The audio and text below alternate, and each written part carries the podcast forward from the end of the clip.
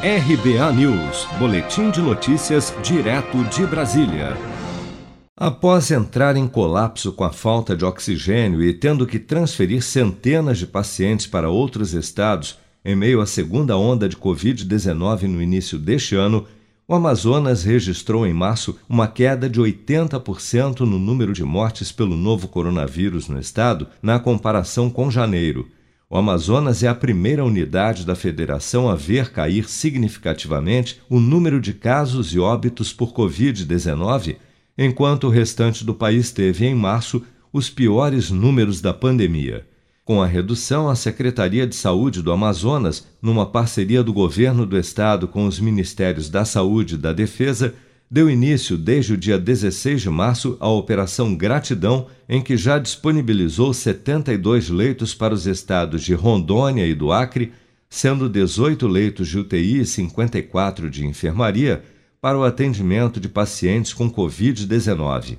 O governador do Amazonas, Wilson Lima, também anunciou na semana passada a ampliação do horário de funcionamento de bares, restaurantes e lanchonetes, bem como a liberação para a retomada das aulas do ensino médio e cursos livres da rede particular a partir desta segunda-feira, 5 de abril.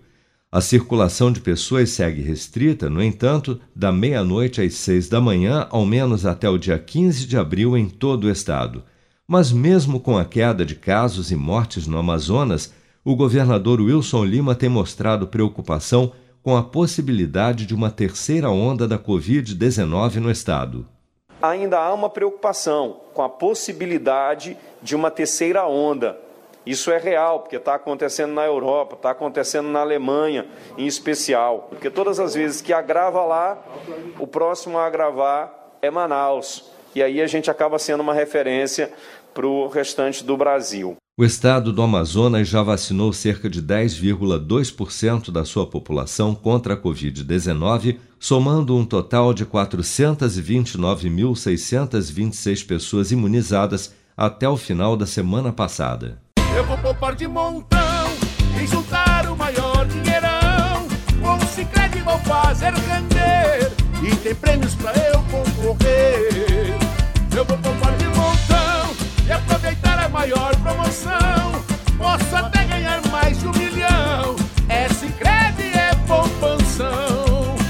Promoção Poupança Premiada Sicredi. A sua economia pode virar um dinheirão. Confira o regulamento em poupancapremiadasicredi.com.br e participe.